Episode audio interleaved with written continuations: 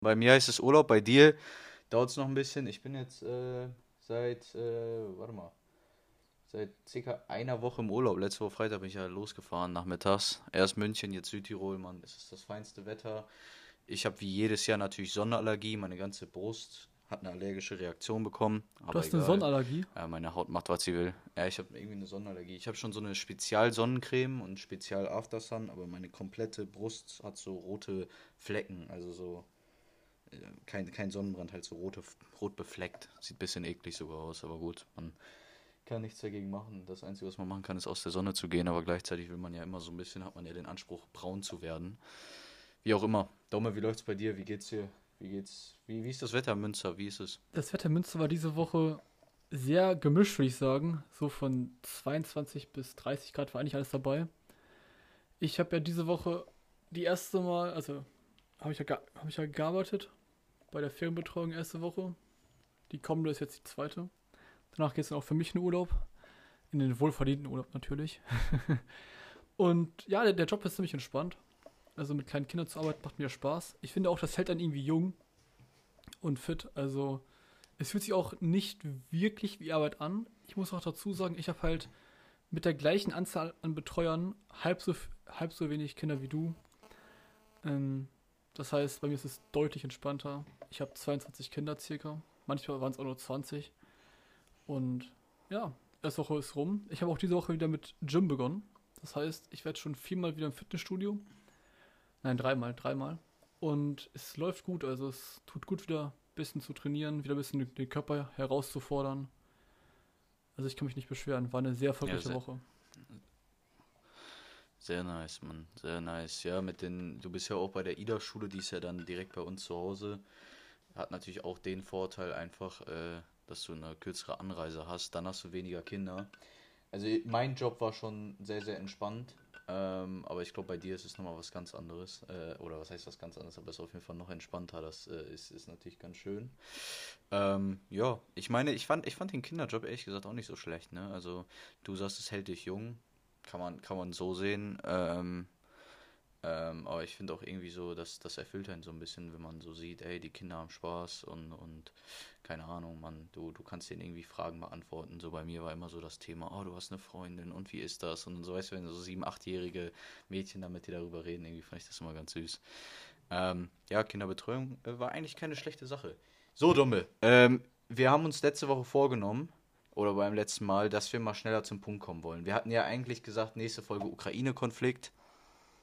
Wird's wieder nicht.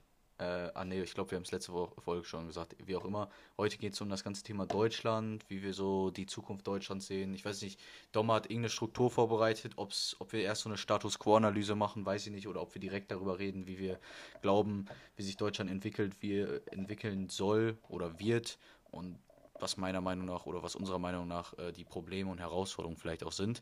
Deswegen, Domme, passend zu dem Thema war meine letzte Frage, wie, wo siehst du Deutschland in acht Jahren, also 2030? Ich bin gespannt auf deine Antwort. Ja, die Frage ist extrem schwierig und ich habe auch lange darüber nachgedacht. Ich hatte auch so zuerst sehr dystopische Szenarien vorbereitet und dann ist mir aufgefallen, dass ich persönlich eher an eine kleine, ja, fast schon Utopie wie ich sie finde, glaube.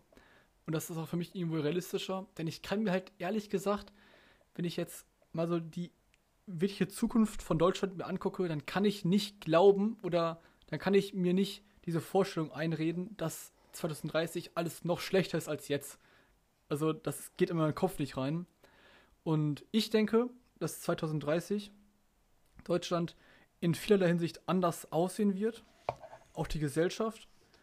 Und angefangen, angefangen ist das Ganze erstmal, dass wir in acht Jahren eine neue Währung haben. In acht Jahren, 2030, haben wir, haben wir eine neue Währung. Wie sie heißt, weiß man noch nicht. Aber ich denke, dass dann schon der Prozess vollständig vollzogen sein wird, dass der Euro äh, Geschichte sein wird. Denn der Euro funktioniert nicht.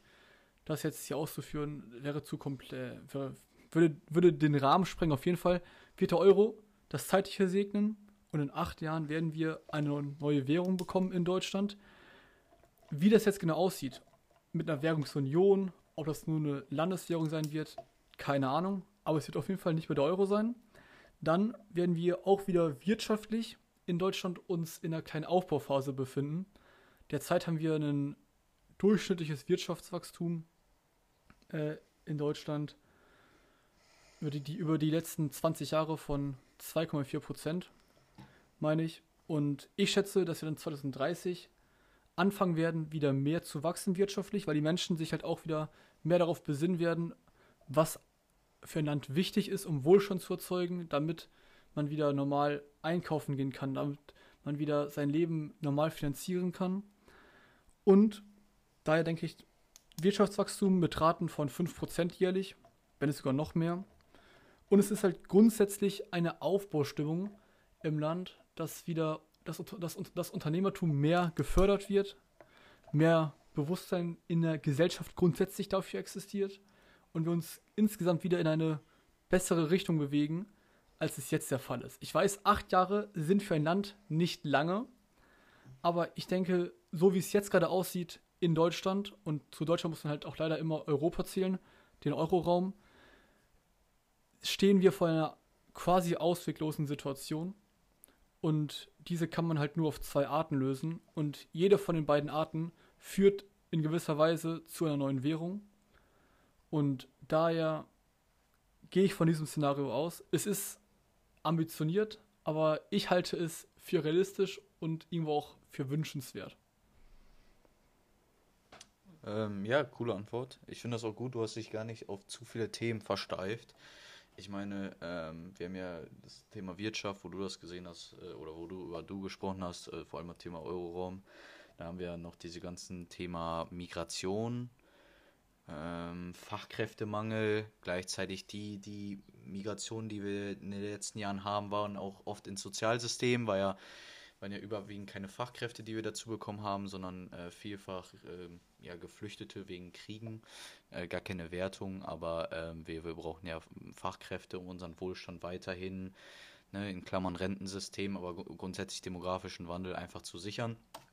Ähm, Finde ich gut, dass du da zum Beispiel nicht drauf eingegangen bist, als auch beim das ganze Thema Klimaschutz, was ja auch eine riesige Sache ist, weil äh, dann hätten wir zu viele Fässer auf einmal aufgemacht. Eine Sache, die ich zum Klimaschutz nur nachreichen wollte. Ich war am Freitag, nee, am Samstag, letzte Woche Samstag, in dem Deutschen Museum in München. Ich glaube, das heißt Deutsche Museum. Da geht es um Technik und ganz viele Bereiche. Es gibt einen Gesundheitsbereich und Energiebereich, also wie auch immer. Kennt vielleicht auch viele. Und da war einer, ein Bereich auch so regenerative Energie oder so. Also ich, seitdem ich da drin war, ich habe immer daran geglaubt, dass man die sogenannte Energiewende schafft. Das heißt, dass die Welt CO2-neutral wird oder die Energieerzeugung auf jeden Fall CO2-neutral ist. Aber nachdem ich da drin war, bin ich mir zu 100% hm. sicher. Also wir lassen auch noch so viele, so viel Potenzial liegen. Man kann ja das ganze Wasser noch benutzen. Also es geht ja nicht nur um Wasserkraft, sondern ich weiß nicht, wie man das jetzt nennt. Ich bin wirklich weit davon entfernt, irgendwie Naturwissenschaftler zu sein, aber so die Kraft der Wellen als Energie zu nutzen. Deswegen, Domme, ich glaube auch über Klimaschutz wollen wir heute eh nicht so viel reden. Wollte ich nur mal gesagt haben, alle, die sich darüber Sorgen machen, machen macht euch keine Sorgen, es wird alles gut. Ähm, Domme, ähm, erzähl mir, worüber, wo, wie willst du starten? Ich habe mir mehrere Sachen gerade aufgeschrieben, aber du hast ja eine Struktur. Womit willst du starten? Worüber sollen wir mal quatschen? Ich werde mit der Währung anfangen. Und zwar, weil wir uns ja diese Folge nur auf Deutschland beziehen, das heißt nicht den Euroraum, sondern nur die Inflationsrate in Deutschland. Und dass wir uns erstmal über die Inflation dann zu den anderen Themen durchhangeln. Ja, die Inflation, ich weiß nicht, die ist in Deutschland, glaube ich, auf 8,1% gestiegen. Ne, ich meine, die ist gesunken im Juni. Die ist, glaube ich, auf äh, 7,1% gesunken von 7,4%. Okay, das, das kann gut sein. Aber. Wegen Tankrabatt und 9-Euro-Ticket. Ganz kurz, war sie in Deutschland auf, auf, auf diesen 8,1% oder im Euroraum? Ne, ich glaube, das ist Euro. Das Euroraum. Also ich, Deutschland hatte noch keine. Ich meine, höchste Prozent war im Mai 7,4.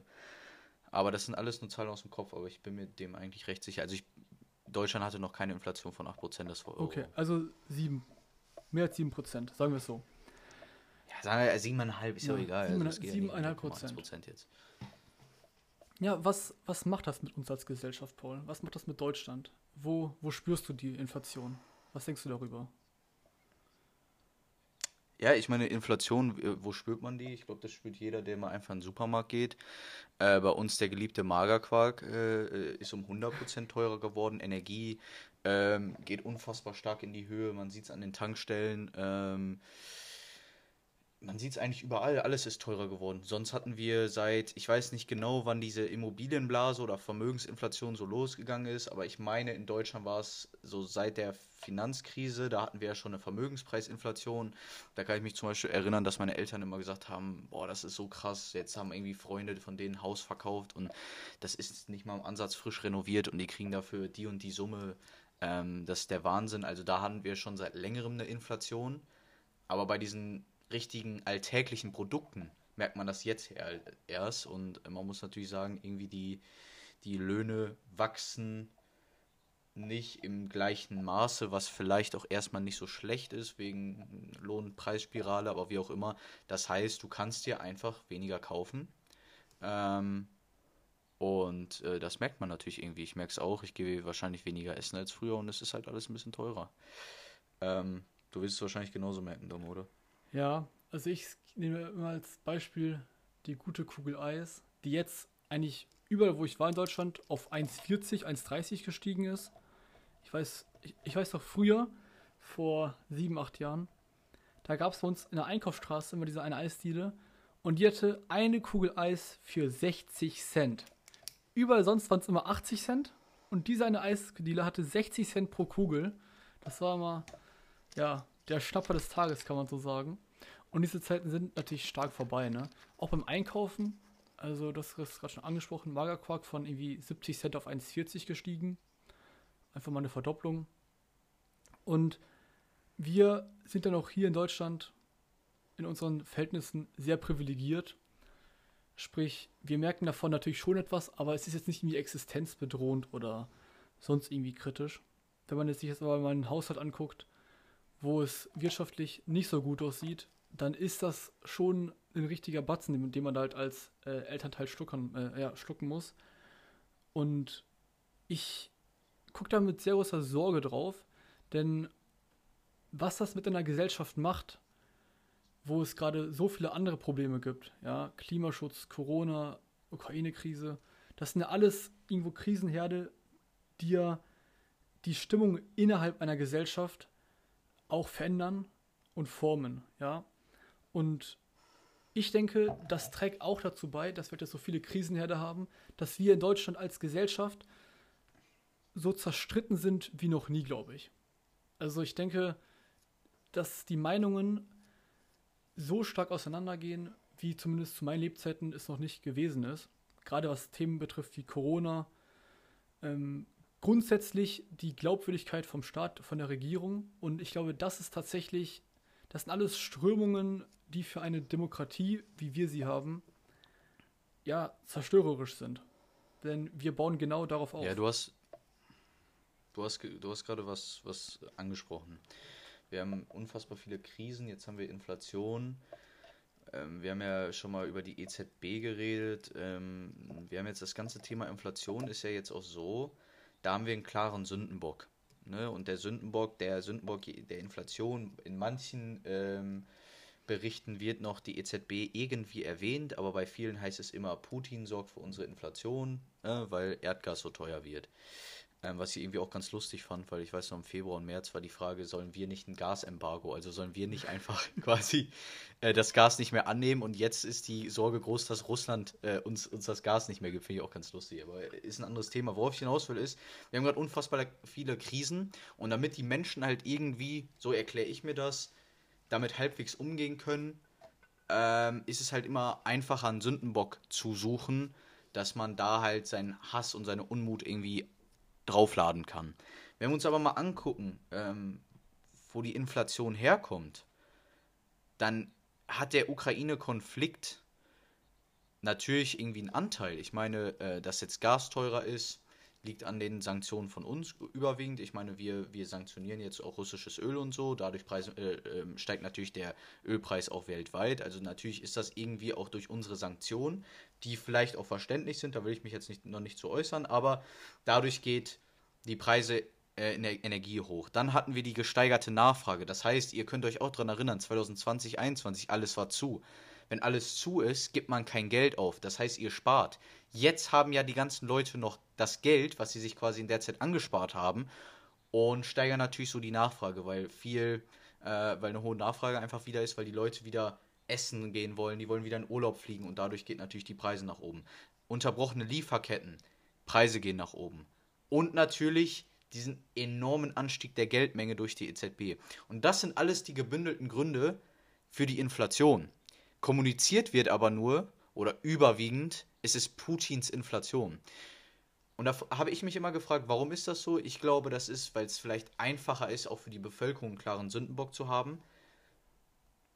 Meine, oder also das, was ich denke, ist, die Inflation wird so schnell nicht weggehen weil es so ein komplexes Thema ist. Wird sie auch nicht. Und selbst wenn es zu Friedensverhandlungen kommt, wird die Inflation nicht so wegkommen oder nicht einfach so weggehen. Und dann frage ich mich, was dann der nächste Sündenbock ist, bis man vielleicht mal bei der Ursache anfängt. Ja, ja, es gibt viele Ursachen. Ich denke, wie du gerade auch schon gesagt hast, die größte ist die Vergangenheit von der EZB, wie Mario Draghi gehandelt hat, wie jetzt eine Christina Gard handelt dass halt das Geldmengenwachstum M3 ganz kurz, Geldmenge, also die, die Geldmenge M3 schließt alle Formen äh, ein, ja. Das heißt, das Bargeld, das Geld, was im Aktienmarkt ist, alles Mögliche. Von Euro schließt halt die Geldmenge M3, ein, äh, M3 ein.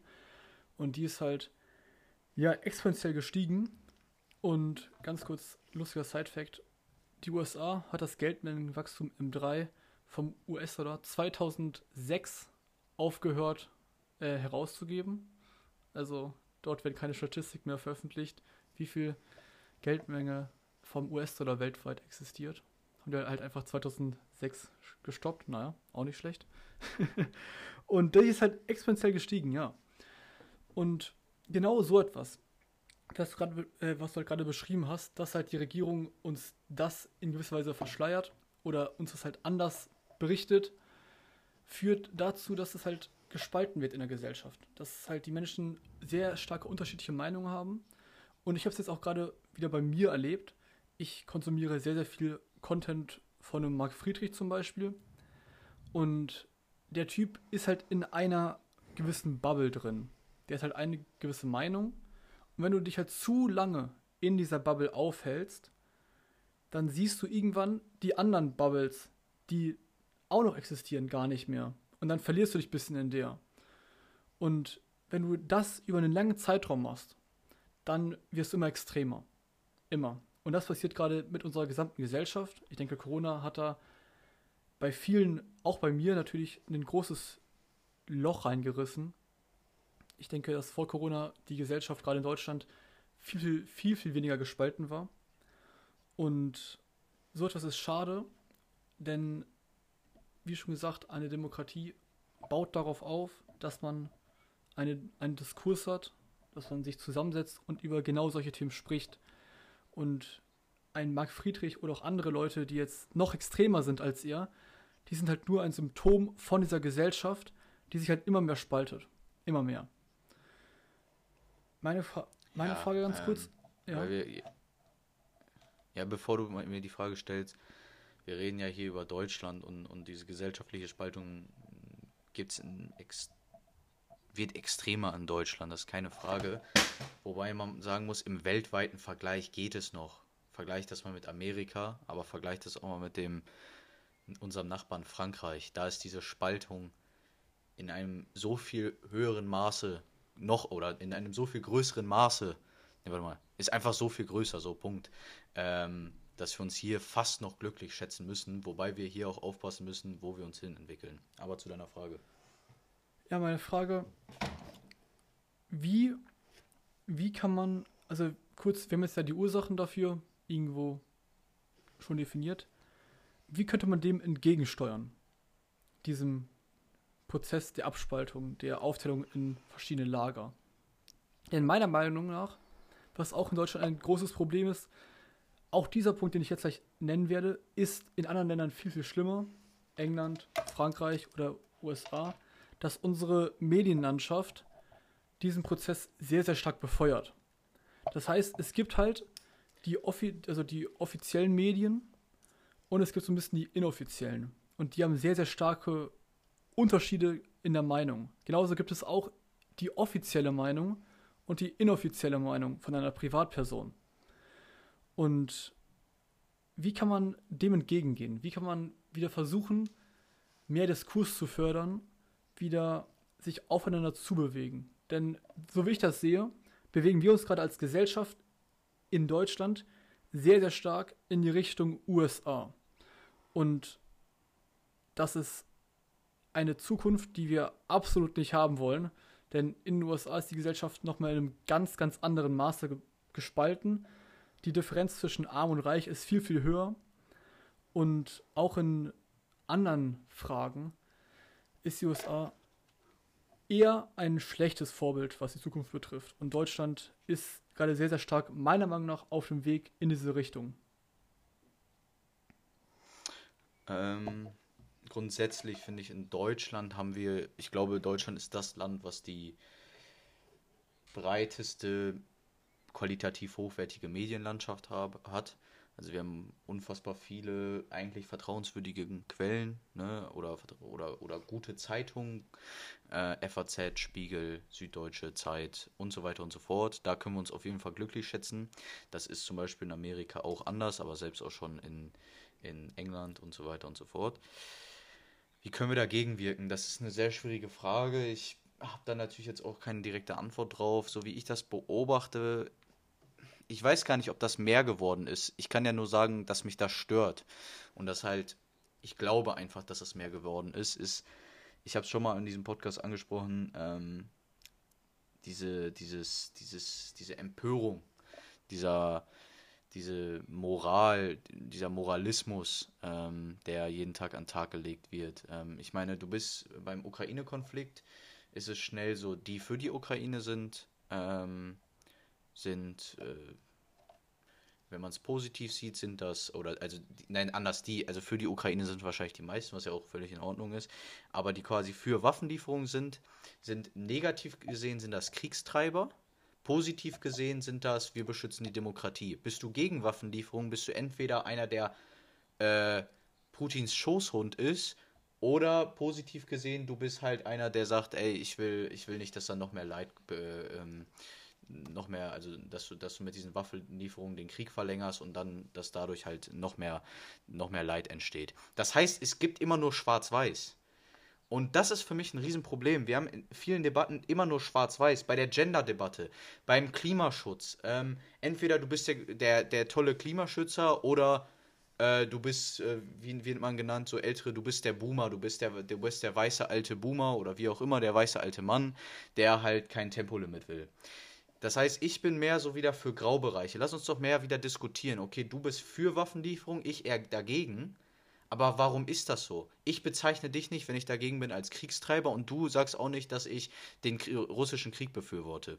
Und das ist, glaube ich, da müssen wir wieder als Gesellschaft mehr hinkommen, äh, dass wir nicht jede Frage nur moralisch beantworten, also moralisch betrachtet äh, will ich auch die Ukraine irgendwie unterstützen. Aber ich weiß nicht, ob es gerade mit Waffenlieferungen das beste Instrument ist, vor allem langfristig gesehen. Und zweitens nicht immer diese Empörung.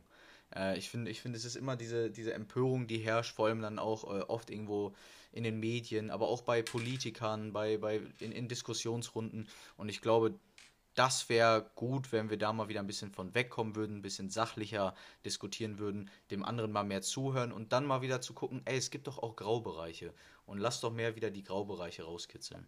Ja, ich finde, wir sind als Gesellschaft Dumme? extrem emotionalisiert. Also Debatten werden größtenteils nur noch auf Emotionen reduziert. Man argumentiert mit Emotionen und was mir auch extrem auffällt, dass die Leute Personen direkt bewerten, weil sie in einem Gebiet nicht ihrer Meinung entsprechen. Perfektes Beispiel äh, Gender-Debatte. Wenn jetzt ein guter Experte zur Gender-Debatte etwas sagt, was einer Feministin zum Beispiel nicht gefällt, dann wird in der Gesellschaft extrem häufig dann diese Person komplett runtergemacht und auseinandergenommen, weil sie einmal nicht die Mainstream-Meinung sozusagen von dieser Gruppe äh, widerspiegelt.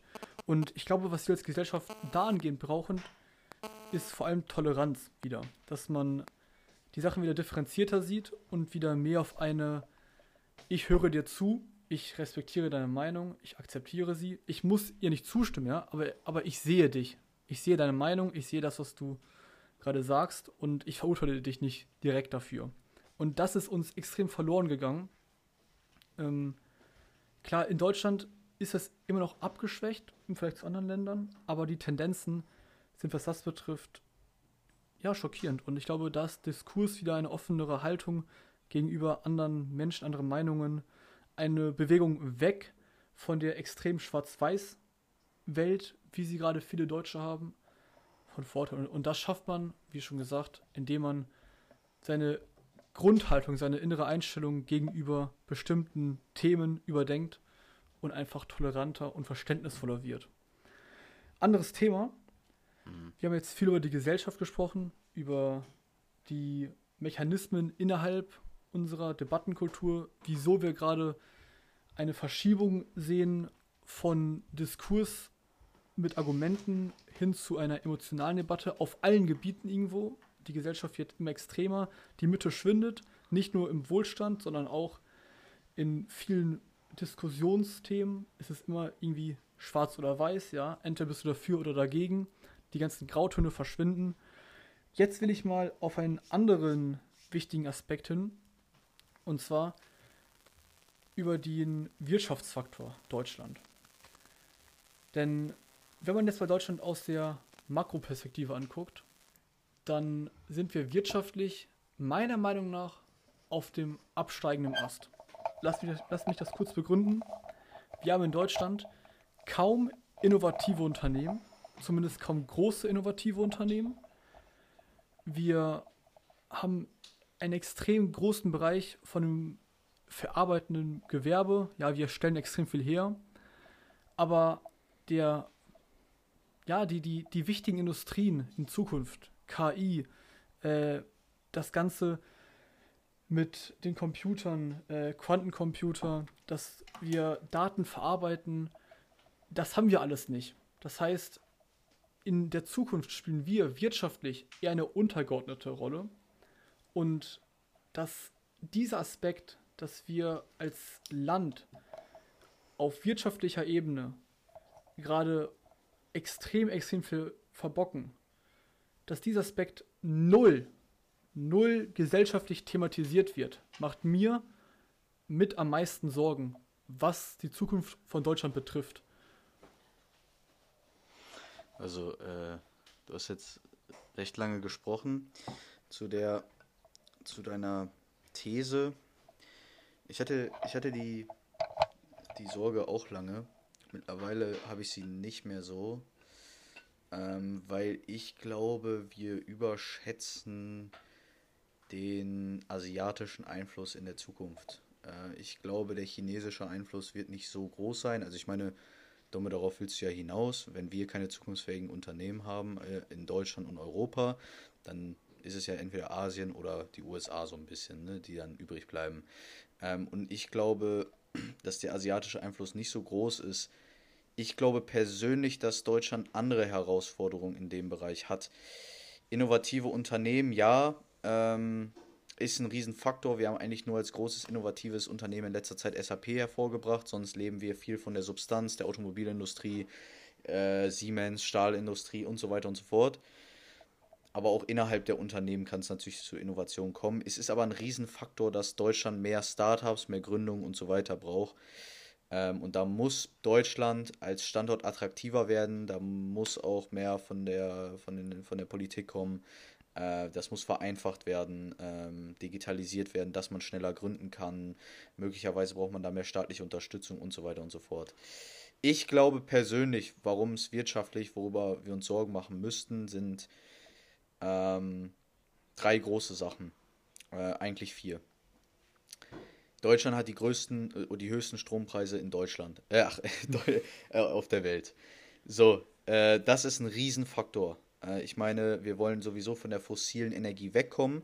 Das heißt, wir brauchen, wir wollen gar kein Öl und sonst Kohle mehr verfeuern. Das heißt, wir brauchen Strom. Strom muss natürlich erzeugt werden. Wir sind als einziges Land auf der Erde eigentlich der Meinung, man braucht dafür keine Atomkraft. Also wir schalten gerade alles ab, aber es kommt irgendwie nichts wirklich dazu. Deutschland wird lang, mittel- und langfristig auch ein Stromimportland werden. Ich hoffe natürlich nicht, äh, dann wird das der, äh, der Atomstrom dann aus Frankreich sein, weil das wäre das wär dann doch irgendwie äh, ein bisschen zu unlustig. Das ist ein Faktor. Da muss Deutschland wirklich ran. Äh, Ob es jetzt Solar, Wind, Wasserkraft, wie auch immer, ist mir ganz egal aber da müssen wir äh, ähm, dran arbeiten. Zweites Thema, Deutschland muss attraktiver werden, was Steuern angeht. Mir geht es gar nicht um Unternehmenssteuern. Ähm, da glaube ich, ist Deutschland, äh, wenn du das schlau anstellst, kannst du bei den Unternehmenssteuern viel machen. Ähm, ähm, Deutschland hat zum Beispiel bei, bei, bei den ganzen Vermögenssteuern, haben wir ja so wirklich keine Vermögen, kann man auch in Deutschland extrem schwer besteuern. Mir geht es mehr um Einkommensteuer. Wenn wenn wir mittel- bis langfristig attraktiv werden wollen für Fachkräfte, für qualifizierte Fachkräfte, dann ist das nicht attraktiv, wenn man 45% abgeben muss. Also oder ne, jeden zweiten Euro abgeben muss. Das ist nicht attraktiv. Das heißt, wir müssen die Leute irgendwie locken. Der Spitzensteuersatz muss nach oben. Das heißt nicht vom Prozentsatz nach oben, sondern die Einkommensgrenze muss nach oben. Ähm, dritter Punkt, ich bin gleich fertig, digitale Infrastruktur, da müssen wir ran. Deutschland muss, Deutschland lebt, der deutsche Staat oder die deutsche Wirtschaft lebte extrem von der Infrastruktur. Wir haben extrem viele gute, große Player, Mittelstandsunternehmen, die extrem eng beieinander sind. Ähm, das ist natürlich ein Vorteil, wenn du in Baden-Württemberg ein Unternehmen hast und du arbeitest mit einem anderen Unternehmen vor, äh, zusammen, wo es äh, 30 Minuten mit dem LKW hingeht. Das hat zum Beispiel China hat dann äh, Standortnachteil. Von Peking bis nach Shanghai musst du fliegen. So, das war Deutschlands Standortvorteil. Also lasst doch die deutsche gute Infrastruktur weiter ausbauen in der digitalen Infrastruktur. Und der vierte Punkt ist, und Domme, du hast es angesprochen, Deutschland lebt von seiner Industrie. Wir haben keine Hightech-Unternehmen. Wir, weiß ich nicht, wir sind kein Tourist Tourismusland in dem Sinne. Wir leben von unserer Industrie. Und ich glaube, die größte Herausforderung werden die Umweltauflagen werden. Wenn wir zu viel europäische Alleingänge machen, werden wir damit, glaube ich, europäische und damit deutsche Unternehmen extrem, extrem schwächen, wenn die Wert äh, Weltgemeinschaft nicht mitmacht. Und vor allem nicht, wenn wir die ersten drei Punkte nicht in den Griff bekommen, weil das wäre nochmal on top riesige Kosten, die auf die Unternehmen zukommen würden, die sie vielleicht mittel- bis langfristig nicht stemmen können. Und ich glaube, das sind große Herausforderungen, vor denen wir stehen. Kannst du nochmal kurz alle vier Punkte zusammenfassen? Also nochmal kurz alle vier nennen?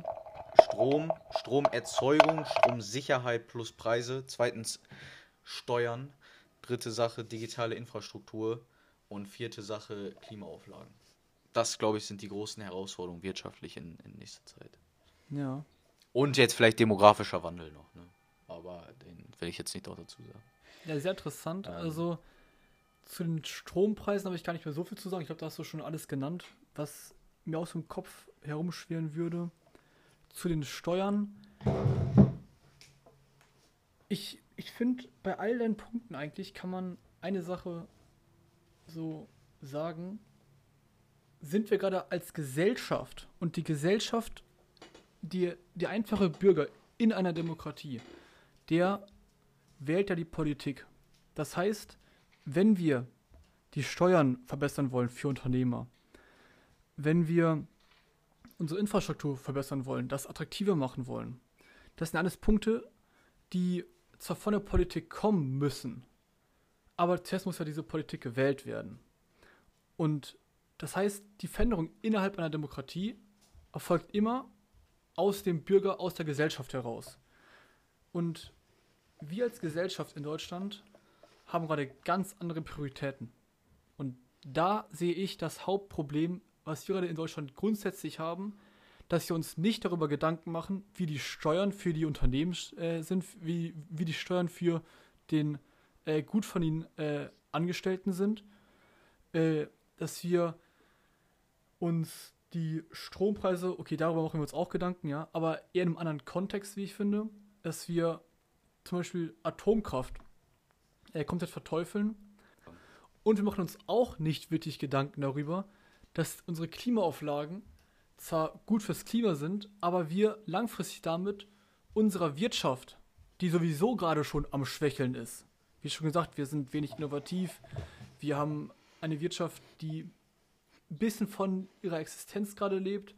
Und diese Wirtschaft könnten wir halt mit unseren Klimaauflagen, die natürlich richtig sind und auch angebracht auf jeden Fall, aber damit schwächen wir halt den Wirtschaftsstandort Deutschland extrem, noch mehr als das ohnehin schon geschwächt ist.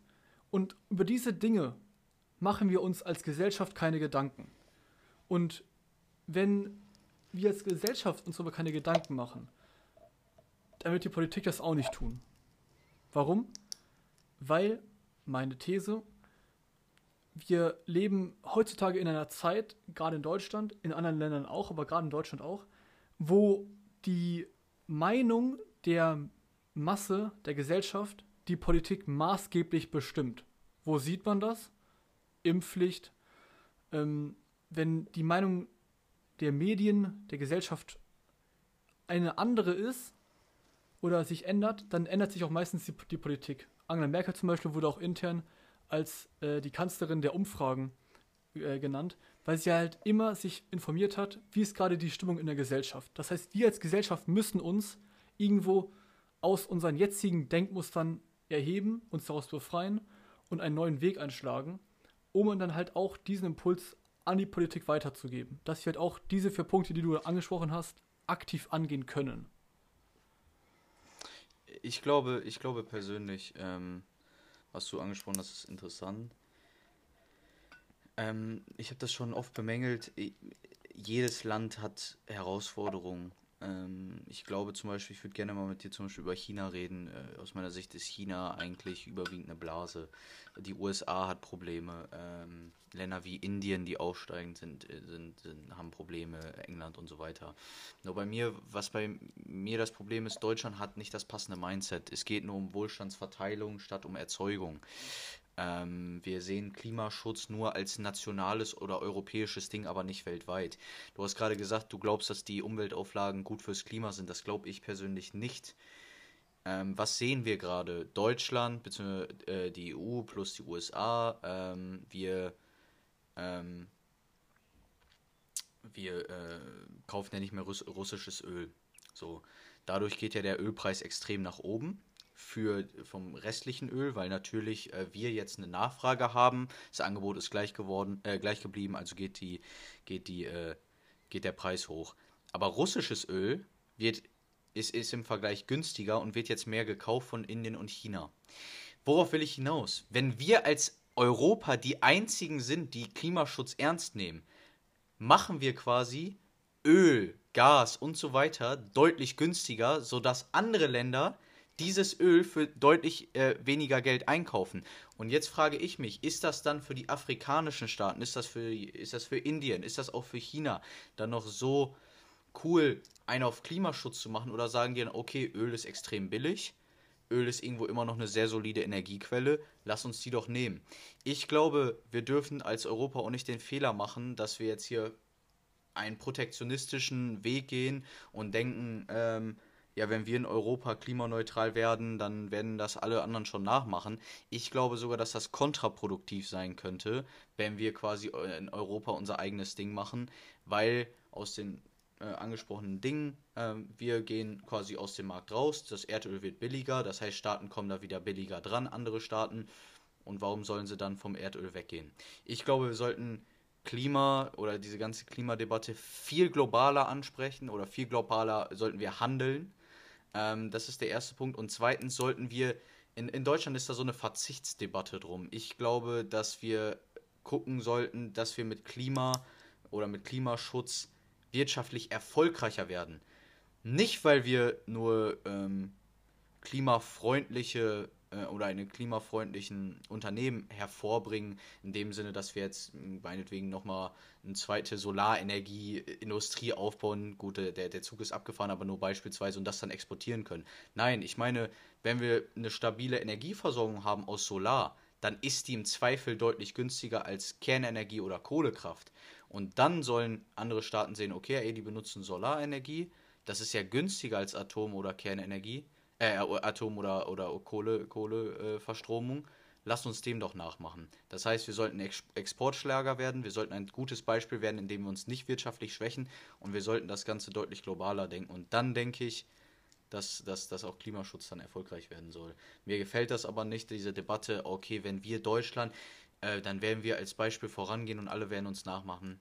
Das wird so, glaube ich, nicht der Du meinst Fall also, wenn wir als Deutschland uns sozusagen die grüne Weste anziehen und sagen, wir sind jetzt klimaneutral, äh, wir machen jetzt alles fürs Klima, dann werden wir zwar dem Klima vielleicht was Gutes tun, aber nur in unserer Deutschland-Bubble, denn andere Länder werden dann halt die Rohstoffe benutzen, mehr einkaufen, wachsen und dadurch zerstören wir erstmal das, das Klima mehr, weil dann die anderen Länder sozusagen den Platz, der jetzt gerade frei geworden ist, nutzen.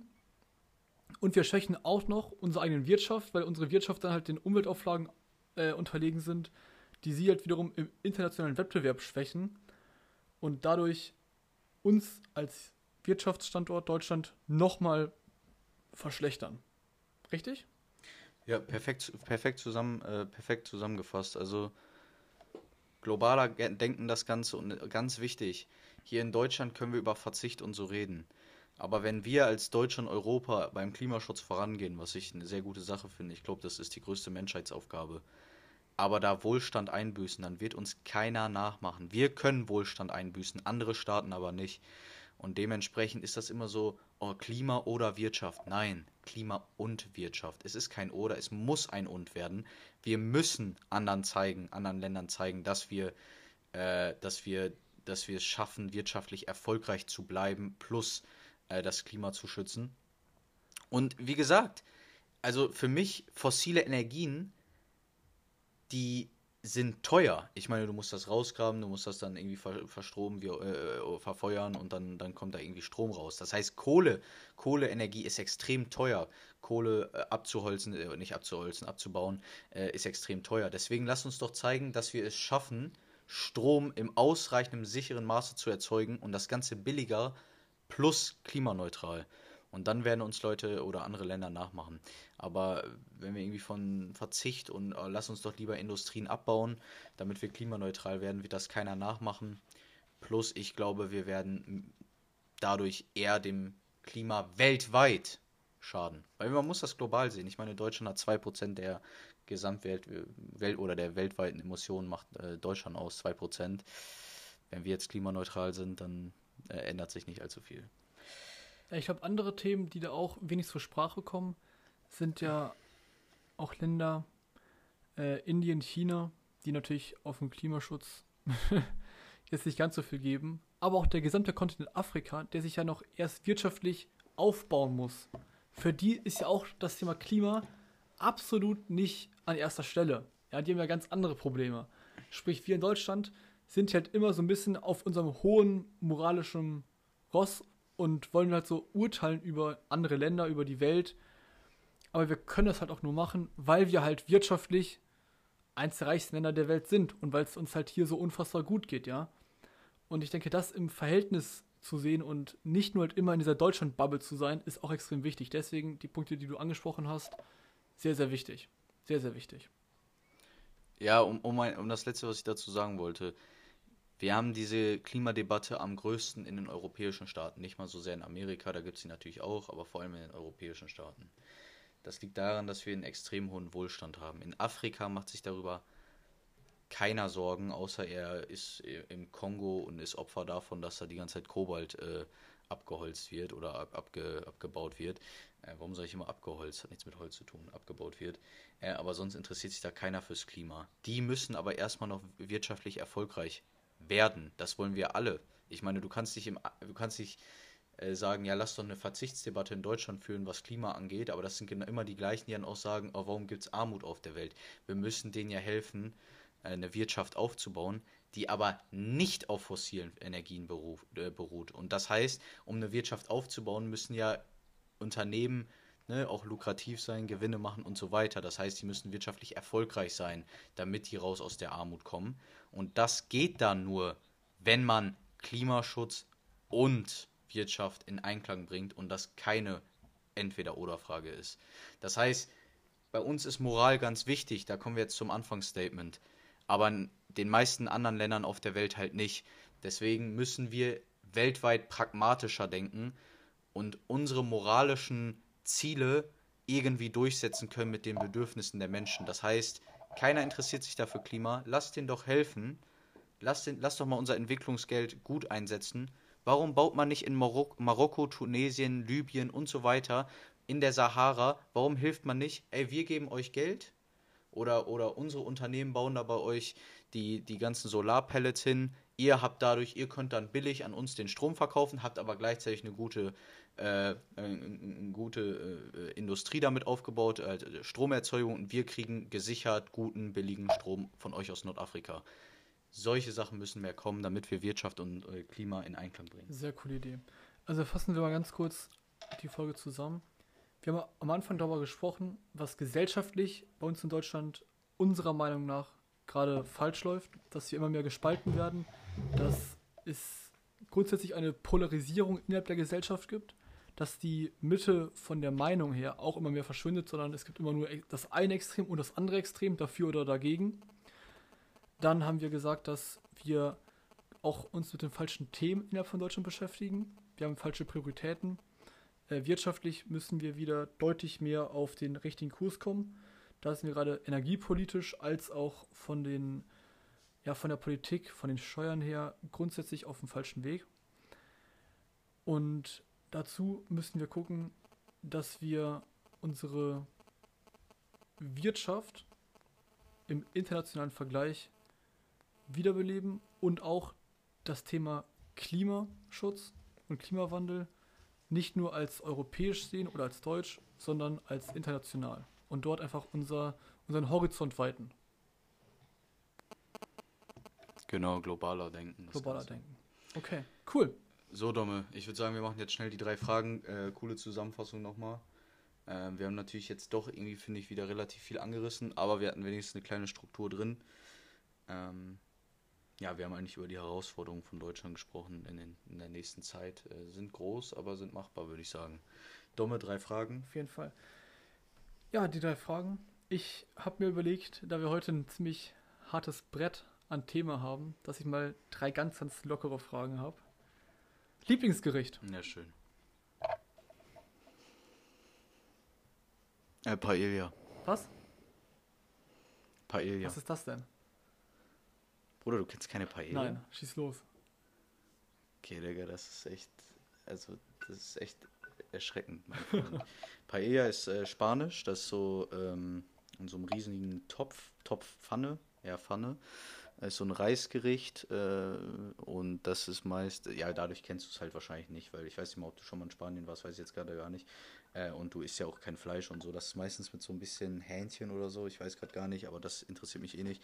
Aber mit ganz viel Meeresfrüchten, halt Garnelen, äh, Muscheln, äh, meistens Tintenfisch. Ähm, ja, mit halt so extra, es gibt sogar extra Paella-Reis. Ist extrem geil. Ich, ich hatte das, ähm, in, in, als ich in Spanien war, das letzte Mal hatte ich das, glaube ich, von 14 Tagen 10, 11 Mal. Und äh, ich war ja in Singapur und da war ich ja bei so einer britischen Familie und die haben so krasses Paella gemacht. Also das ist, du kannst es nicht mal eben so zu Hause, du brauchst da eigentlich extra auch den, den, diesen, diese Pfanne für und so. Ähm, also kannst jetzt nicht einfach bei dir zu Hause so mal machen. Äh, die haben es aber gemacht und das war unfassbar lecker. Das heißt Lieblingsgericht Paella. Cool. Was würdest du bei dir sagen? Lieblingsgericht Käsespätzle, ganz klar. okay, auch nice. Berge oder Meer? Ähm, Meer. Ich bin jetzt hier in den Bergen Südtirol. Wir sind jetzt hier an dem größten See in Südtirol, meine ich, ist das. Kalterer See. Ähm, ist cool. Also, nein, also See hat natürlich dann auch so diesen Wasseraspekt. Dadurch finde ich das schon fast geiler als reines Meer. Aber ich bin halt, meine Eltern gehen jetzt mittlerweile ganz gerne mal wandern. Ich komme da auch nie mit oder so. Ich, ich finde es auch ein bisschen langweilig irgendwie von mir, aber ich habe keinen Bock, Mountainbike zu fahren, ich habe keinen Bock zu wandern. Das heißt, das Einzige, was ich an Bergen eigentlich geil finde, ist, wenn du hier so sitzt und um dich rum sind halt Berge. Aber sonst bin ich äh, im Urlaub absolut der Lass am Strand chillen und äh, bisschen ins Wasser gehen, bisschen Buch lesen, bisschen Podcast hören Typ. Okay, cool. Woran glaubst du, Paul? An welche Gesetze, Götter Götter, Regeln und Weisheiten. Also hast du in deinem Leben Gesetze oder Regeln oder irgendwie Dinge, an die du glaubst, die für dich fest sind? Äh, das ist die Frage, die du einmal überdenken kannst. Ich fand sie ganz cool. Ähm. Ich finde die, find die Frage sehr, sehr cool, weil ich meine, erst dachte ich, du meinst das, woran glaubst du, so im Hinblick auf Gott, aber du meinst das ja mehr so an, an welche äh, Regeln oder welche Glaubenssätze ich wirklich habe, wo ich, wo ich, an die ich wirklich glaube, dass die, dass die wahr sind genau. irgendwo, ne? Ja. Das meinst du? Ja. Oh, das ist also, äh, interessant. Genau, sehr breit gefächert auf jeden Fall. Ich, ich werde vielleicht mich so auf drei bis fünf Sachen, weiß ich jetzt noch nicht, irgendwie fokussieren, damit ich jetzt nicht irgendwie, also man hat ja viele Sachen, an die man irgendwo glaubt, aber an die wichtigsten werde ich wahrscheinlich irgendwie, äh, die werde ich mal rausarbeiten. Ja, sehr cool, Domme. Äh, hat mich sehr gefreut, die Podcast-Folge. Nächste Woche mal gucken, worüber wir da reden. Ob es dann endlich mal der Ukraine-Konflikt wird, weiß ich nicht. Mal gucken. Domme, vielleicht reden wir auch morgen einfach mal, äh, nächstes Mal einfach mal äh, nicht über sowas Politisches. Vielleicht fangen wir auch einfach über meine, über, über die Frage, die du mir gestellt hast, rein, gehen wir rein in das ganze Thema Glaubenssätze und so, wenn du da Bock drauf hast. Ähm, ja. Ansonsten würde ich sagen, haut rein. Mal schauen, haut rein. Bis nächste Woche. Ciao.